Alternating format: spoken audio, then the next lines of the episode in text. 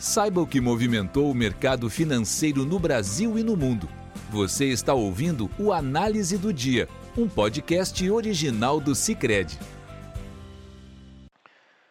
Olá pessoal, muito obrigado por estarem nos acompanhando mais um podcast do Cicred. Aqui quem fala é o Gustavo Fernandes, da equipe de análise econômica. E hoje, nesta terça-feira, 5 de setembro de 2023, nós vamos falar sobre os principais fatores que movimentaram o mercado financeiro aqui no Brasil e no mundo. Começando pelo cenário internacional, a gente teve uma notícia uh, que trouxe a informação de que a Arábia Saudita e a Rússia devem prolongar ou prorrogar os cortes na produção de petróleo que eles vinham fazendo e que estava previsto para terminar esse mês. A Arábia Saudita já há algum tempo vem cortando a sua produção de petróleo a taxa de 1 milhão de barris por dia e a Rússia a taxa de 300 mil barris por dia. E com isso o preço do petróleo no mercado internacional subiu bastante. O petróleo do tipo Brent, por exemplo, chegou a operar uh, e fechou o dia acima dos 90 dólares o barril, o maior nível desde novembro de 2022. Uh, essa elevação forte do petróleo representa um risco lá para a inflação dos Estados Unidos, que vinha dando sinais bons nesses últimos meses. Né? A gente viu, tanto nas leituras do CPI nos últimos meses, uma desinflação vinda aí dessa parte de energia, mas também um arrefecimento já nas componentes mais cíclicas, como serviços, que acabam sendo contaminadas com, por variações muito fortes na parte de, de energia, né, que é o caso do petróleo. E no final a gente também acabou tendo mercados, de trabalho mais fracos, um, dava um cenário muito bom para o pro processo de inflação americano. Né. Mas com esse, essa elevação do preço de petróleo, a gente tem, de certa forma, uma reversão nesse, nesse sentido, né, visto que preço de energia impacta bastante a inflação por lá. E isso impulsionou os rendimentos dos títulos do Tesouro Americano, que de certa forma captam uma maior expectativa por juros nos Estados Unidos no curto prazo, com o, o Treasury de dois anos passando dos 4,95% ao ano, o Treasury de 10 anos dos 4,25%, e também de uma valorização da moeda norte-americana, do dólar, no mercado de divisas internacional.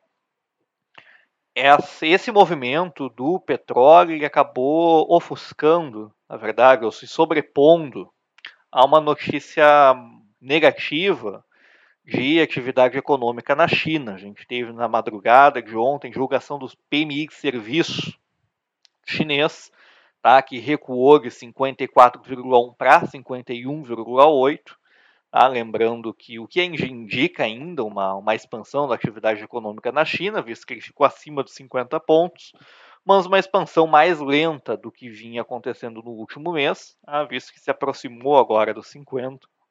E por conta disso, não só por causa disso, mas por um conjunto de fatores, né, os dados da China vêm frustrando agora nesse, nesse período pós-Covid, analistas de algumas casas revisaram para baixo o crescimento uh, chinês. Né? Se falava algo em torno ali de 5%, 5,5% o crescimento desse ano. Agora já se fala alguma coisa abaixo de 5%, 4,5%, 4,8%. Isso tudo por conta desses dados mais fracos que a gente vem observando da, da, da China.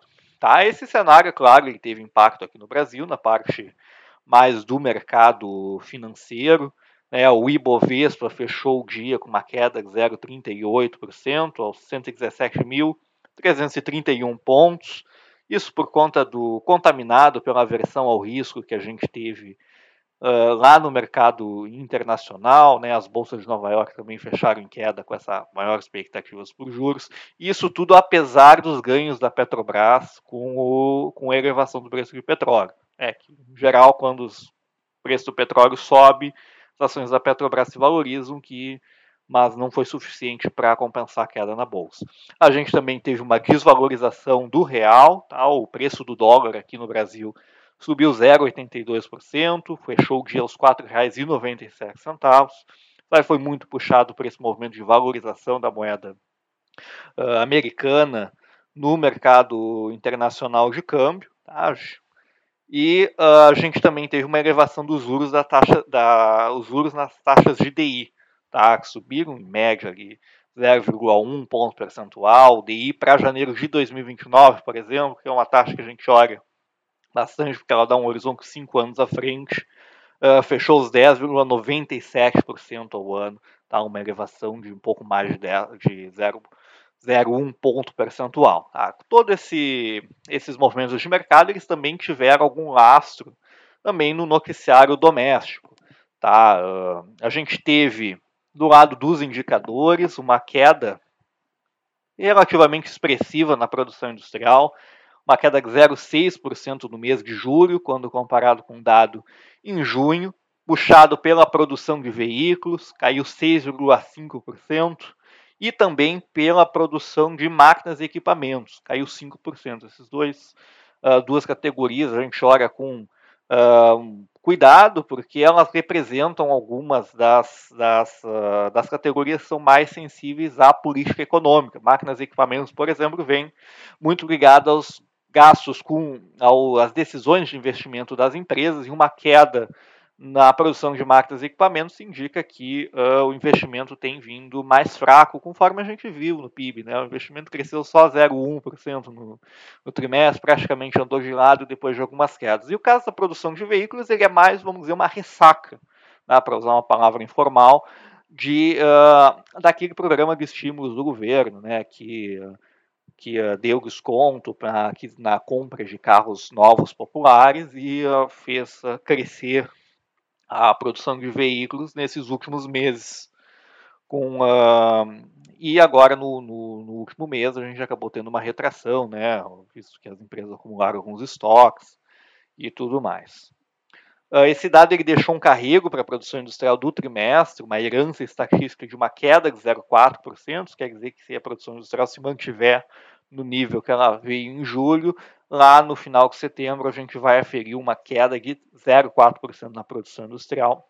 Isso aí corrobora a nossa projeção para o PIB no terceiro trimestre, que é de uma leve queda de 0,1% na comparação com, com o, o, segundo trimestre agora desse ano, né? já que a gente teve uma atividade bastante forte agora no segundo trimestre. O noticiário político também não ajudou. Tá? A gente deve ter uma semana fraca no Congresso por conta do do feriado do 7 de setembro, agora na quinta-feira. As votações uh, aparentemente não estão avançando como, como o governo gostaria. Tem o PL do desenrola, tem o PL de, uma, de um outro de, da taxação das apostas esportivas que está que tá em discussão e a reforma ministerial aparentemente não não tem, não tem, sido, não tem tido sequência, né? ainda que a gente já saiba quais são os, os nomes dos novos ministros e mais ou menos quais ministérios eles vão assumir. Uh, ainda está emperrado, que de certa forma acaba atrapalhando as coisas lá na tramitação das, das, das matérias de interesse do governo no Congresso. Bom, é, com isso nós encerramos o nosso podcast de hoje. Eu agradeço a audiência e nós nos encontramos amanhã. Você ouviu o Análise do Dia, um podcast original do Cicred. Até a próxima!